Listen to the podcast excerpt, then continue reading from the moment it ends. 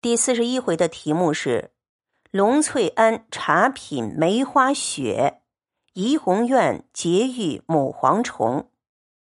上回不是讲了行酒令吗？行过了要喝酒了。贾母和探春、迎春他们当然用很精致的瓷杯。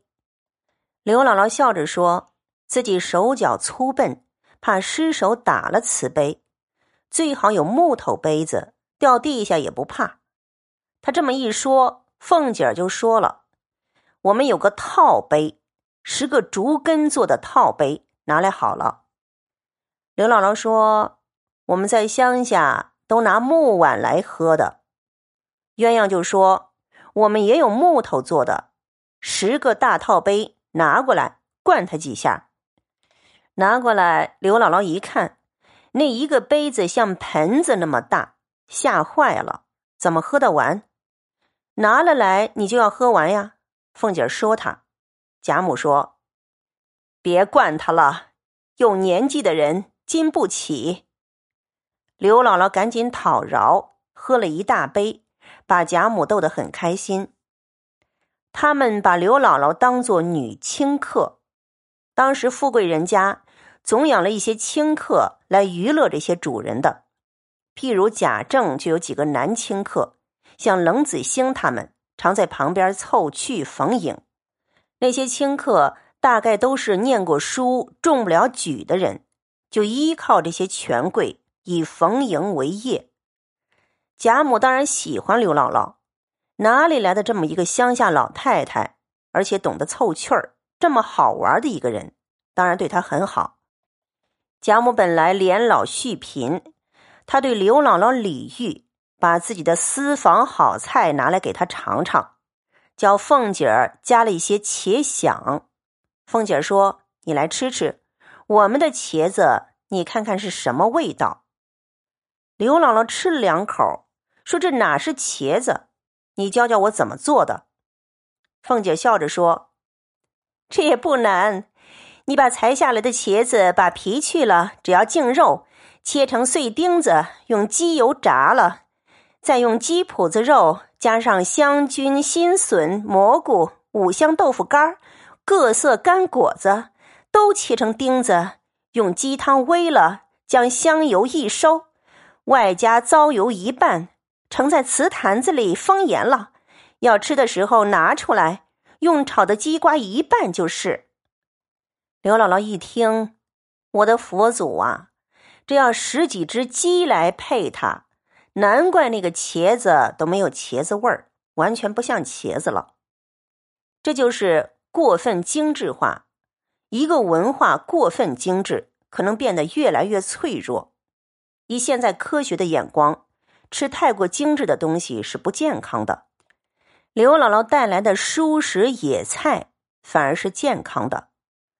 可是刘姥姥在里边看什么都是新鲜的，我们也跟着通通变成刘姥姥，看大观园里吃的、喝的、用的，酒杯也不一样，酒也不一样，什么都是最精致的。刘姥姥吃饱喝足，乐得手舞足蹈起来。黛玉有时候说话会伤人，但是她自己不觉得。看刘姥姥的样子。黛玉说：“当日圣乐一奏，百兽率舞，如今才一牛儿。尚书里面说圣乐一奏，百兽起舞。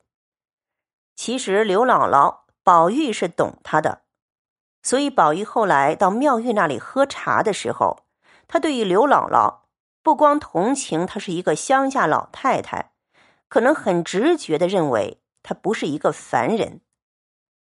吃完了饭还要吃点心，盒子里边一样是藕粉桂糖糕，这没什么稀奇；一样是松瓤鹅油卷儿，它里面是蟹肉馅儿。难怪贾母说太腻了，他们吃的东西精致的太过分了。然后呢，一伙人就移驾到龙翠庵。龙翠庵是贾府在大观园里起的一个庙，给妙玉在此修行。妙玉是《红楼梦》里边一个很有意思的人物。我再慢慢讲。先看他们去到龙翠庵，龙翠庵花木修剪的很好，非常雅静。贾母进来了，妙玉就给老太太奉茶。妙玉用了一个海棠花是雕漆填金、云龙献寿的小茶盘儿，放了一个成窑五彩小盖钟。成窑，明成化年间。官窑烧制的一种瓷器非常有名。妙玉用这个茶盘儿捧给贾母，贾母说：“我不吃陆安茶。”妙玉笑着说：“知道这是老君美。”妙玉都弄些最特别的东西，喝的茶也不一样。妙玉原本也不是一个普通的尼姑，她出身于官家小姐。大概家里迷信，说他八字太硬，怕他活不长，要先出家修行。来到龙翠庵，他的出身形式都跟一般尼姑不一样。后来的命运很奇特。不过妙玉是一个哑尼姑，她喝个茶诸多讲究。水呢是去年捐的雨水，存起来，不是普通的水。这样煮的茶才香。贾母喝了半盏，递给刘姥姥说：“你尝尝这个茶。”刘姥姥喝了一口，说：“好是好，就是淡些，再熬浓些更好了。”刘姥姥肯定是不懂得品茶。贾母和众人都笑起来。妙玉给众人的茶。也都是一色官窑脱胎甜白盖碗。这是妙玉第一次出现，也没有给他多加笔墨，可是，一下子好像就出手非凡。奉了茶之后，他把宝钗、黛玉的衣襟一拉，请两个人进去了。在这些人里面，他独钟宝钗和黛玉，比较雅，合他的心意。他耳房内是禅修的地方，宝钗坐在榻上，黛玉坐在妙玉的蒲团上面，妙玉自己在风炉上扇滚了水，另泡了一壶茶。宝玉悄悄的跑进来了，他说：“偏偏你们吃提己茶，提己就是你们喝私茶，把我撇到外面去。”妙玉刚要去取杯子。只见道婆收了上面的茶盏回来，妙玉连忙说：“将那成窑的茶杯别收了，搁在外头去吧。”这个雅尼姑，那成窑本身是蛮珍贵的杯子，因为刘姥姥碰过，就不准拿进来。妙玉把世俗一切的生命排出去。宝玉其实是比较能体贴人意的一个人。他知道刘姥姥用的杯子，妙玉嫌脏，连一点俗世的东西他都不能够忍耐。如果用雅俗的比例划分来说，林黛玉大概十分里边有九分半偏雅了。可是还有一个妙玉，更怪更孤高。又见妙玉另外拿出两只杯子来，一个杯子旁边有一个耳。碑上镌刻着几个字，是隶书“班袍甲”。这是一个古玩意儿，像个葫芦形的酒杯。像葫芦有两种说法，一种说法是一个葫芦把它扩着，不让它长大，相制成一个酒杯；另外一种说法就是制成像葫芦形的酒杯。甲。古时候就有这种样子的酒杯了，后面有一行小真字，是“晋王凯真玩儿”。你看，都是那种收藏家的东西。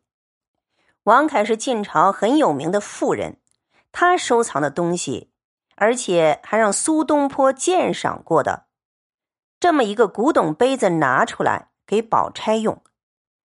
另外一个形似钵。小一点也有三个垂珠篆字：“点西桥”很特别的一种篆体，等于是牛角这类东西做的一个杯子，也是古儿给黛玉用。给宝玉用的杯子是什么呢？将之前自己经常用的喝茶的那只绿玉斗来斟与宝玉。刘姥姥碰了一下的杯子就丢掉了，妙玉居然把自己的杯子让宝玉来用。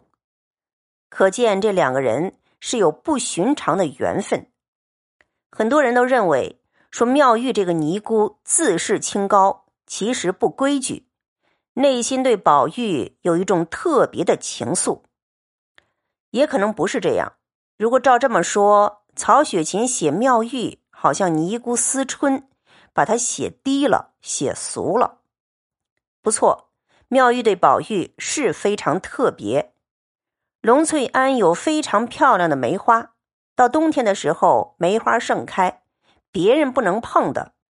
如果想要到妙玉那边去拿几枝梅花来，姑娘丫头都不敢去，派宝玉过去，果然就拿到了几枝。宝玉和妙玉之间有很多若有似无的情，应该是一种非常特殊的缘分。